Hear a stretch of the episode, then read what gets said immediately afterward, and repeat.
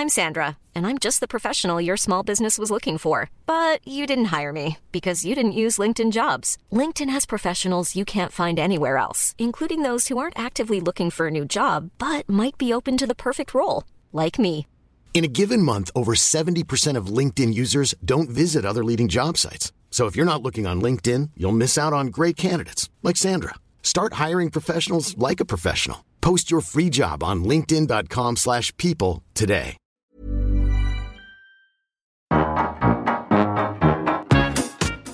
Liebe Grüße, dein Engel. Annette Frier und Kai Lüftner schreiben sich Briefe.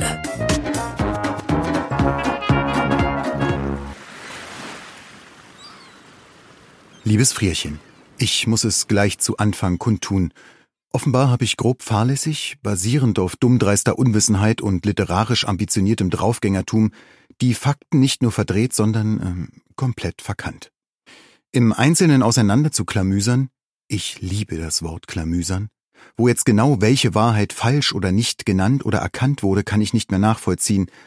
Aber die dänischen Parteien sind doch alle nochmal ganz anders, als ich es dir geschrieben habe. Vor allem, weil die Sozialdemokraten wohl gewonnen haben. Aber auch das weiß ich nicht genau. Ich würde mich gern, so wie Herr Strache, einfach rausreden und anderen die Schuld geben, aber ich war's. Und ich habe keinen Plan. Noch viel weniger als im letzten Brief geschrieben. Woher ich das weiß? Von meinem Sohn. Hier war gerade ein großes Politikerfest, hier auf der Insel. Alle waren da und haben sich präsentiert. Mehr Besucher als Bewohner, ein Wahnsinn. Und seitdem weiß er mehr als ich. Aber hey, er ist zehn. Wird Zeit, dass er mehr weiß als sein Vater. Vor allem aber spricht er die Sprache. Zu meiner Ehrenrettung, die Partei des guten Lebens gibt es wirklich. Ich hoffe, du vergibst mir und hast nicht schon eine Doktorarbeit auf der Basis meiner letzten Politikrecherche geschrieben. Das wäre voll zu Guttenberg. Ich liebe deine Analyse des Tagebuchschreibens. Es ist in der Tat irgendwie muffig. Obwohl ich selbst mal dazugehörte, ist das doch was für traurige Mädchen ohne Freunde. In jedem billigen Horrorschinken würde die borderlinige, gothic angehauchte Protagonistin ihre dunklen Gefühle in ein ledergebundenes Etwas schreiben, weil sie mit ihren Eltern in dieses alte Landhaus des unbekannten Großonkels gezogen sind und dann... Uh, Briefe sind da anders. Schon ihrem Wesen entsprechend viel weltoffener und positiver, dem Austausch verschrieben, selbst wenn sie punktuell traurig oder schwermütiger werden. Ich jedenfalls genieße deine Brieffreundschaft wirklich sehr. Vor allem, weil du nicht, wie Monique damals, darauf drängst, dass wir unsere Beziehung ein bisschen offenkundiger machen und uns doch mal treffen sollten. Als sie anfing, mir vorzuschlagen, dass ihre Mutter sie ja nach Berlin fahren könnte, um sich mit mir zum Beispiel am Alexanderplatz zu treffen, wurde ich sehr, sehr einsäbig, um dann irgendwann zu verkünden, dass ich irgendwie keine Zeit mehr zum Schreiben hätte, da ich jetzt verliebt wäre. Ich Schwein. Ich war verliebt, aber nicht in eine Gleichaltrige, sondern in Frau Bergander, meine Englischlehrerin. Da kam dann nix mehr.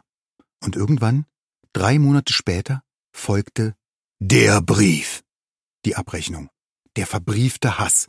Sie meinte, ich könnte nicht schreiben, sei ein arroganter Großstadtpöbel und auch Diana, ihre beste Freundin, empfand das übrigens so. Au, das tat weh. Monique war Geschichte und Frau Bergander würde mir über den nun endgültigen Verlust von Diana hinweghelfen müssen. Du siehst, du bewegst dich in großen Fußstapfen. Wusstest du, dass man bei Spotify Alpha Brainwaves oder auch Binaural Waves hören kann? Das sind so Frequenzen auf irgendeiner Kilohertz-Basis, die einen unfassbar chillen oder nerven. Das ist irgendwie grotesk, aber auch total cool. Keine Musik, sondern äh, Vibration. Verrückt, es wirkt. Ich höre sie gerade und bin komplett entspannt. Auf meinen Füßen liegt der Hund und die Familie ist nicht da. Meine Fresse, ich bin wirklich zum Kotzen relaxed. Es ist übrigens Montag heute. Noch nicht mal neun und ich habe so richtig viel zum Schreiben auf der Uhr. In zwei Wochen kommen Sommergäste und dann sind wir fast zwei Monate ausgebucht. Ich bin ehrlich, ich will das nicht. Zwischendurch der eine oder andere, ja, darauf freue ich mich, aber so am Stück. Ich bin doch eigentlich so eremitisch, so bewusst asozial, damit man eben nicht einfach mal so bei mir vorbeikommt, um Kaffee zu trinken. Na gut, ich kann auch nett sein, frag bitte nicht Monique, aber ich will nicht acht Wochen am Stück nett sein, verstehst du? Nun wollen aber so viele mal gucken kommen, was wir hier so machen, denke ich, ob wir schon scheitern oder einfach nur schön billig urlauben. Ich bin so ein Arsch. Vor allem aber muss ich noch total viel schreiben, was dann aber eben nicht mehr geht, weil ich mich dann in meinem Haus nach anderen richten muss. Aber es gibt die Idee eines Plans. In Ermangelung eines vorgezogenen Erbes oder fünfstelliger Rücklagen können wir nicht mal eben noch ein Gästehaus kaufen, aber ich werde im Garten ein Stelzenhaus bauen. Platz für drei, vier Matratzen und einen kleinen Gaskocher. Bleibt immer noch die Klo- und Badsituation, aber YouTube hat da tolle Videos zum Thema Trockentoilette und ey, wir haben kleinen Bach. Mal schauen, das wird sich schon irgendwie eingrooven. Ich denke, im nächsten Jahr reguliert sich das. Und vor allem habe ich ja vor, endlich meinen Bestseller zu schreiben. Dann ist das alles sowieso kein Thema mehr. Nimm das Literaturmarkt! Hier ist jetzt, meistens zumindest, Sommer. Ich hab Bock auf ein Cidre. Die Sonne scheint und mein Arbeitsplatz unter der Treppe ist jetzt schon ein bisschen stickig. Aber wie gesagt, es ist noch nicht mal neun Uhr. Hm, was ist deine Meinung zu vormittäglichem Trinken?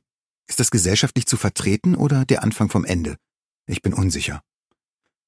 Und noch eins.